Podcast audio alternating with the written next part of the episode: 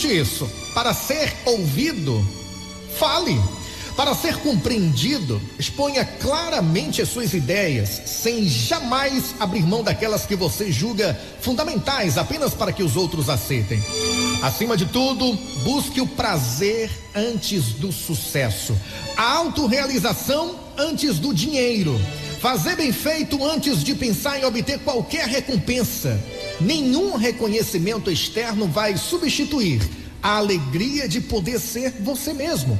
Status é comprar coisas que você não quer com dinheiro que você não tem, a fim de mostrar para a gente que você não gosta ou pessoa que você não é. Nada tem graça se não for bom para o seu corpo, leve para o seu espírito e agradável para o seu coração.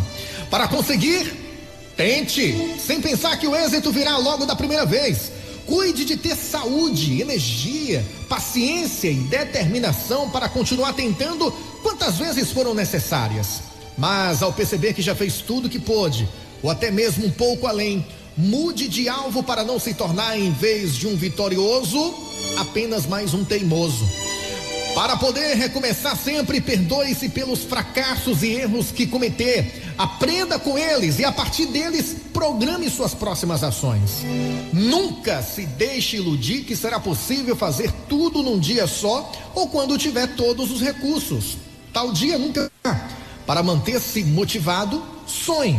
Para realizar, planeje pensando grande fazendo pequeno, um pouco a cada dia e todos os dias um pouco, porque são pequenas gotas d'água que fazem o todo grande oceano.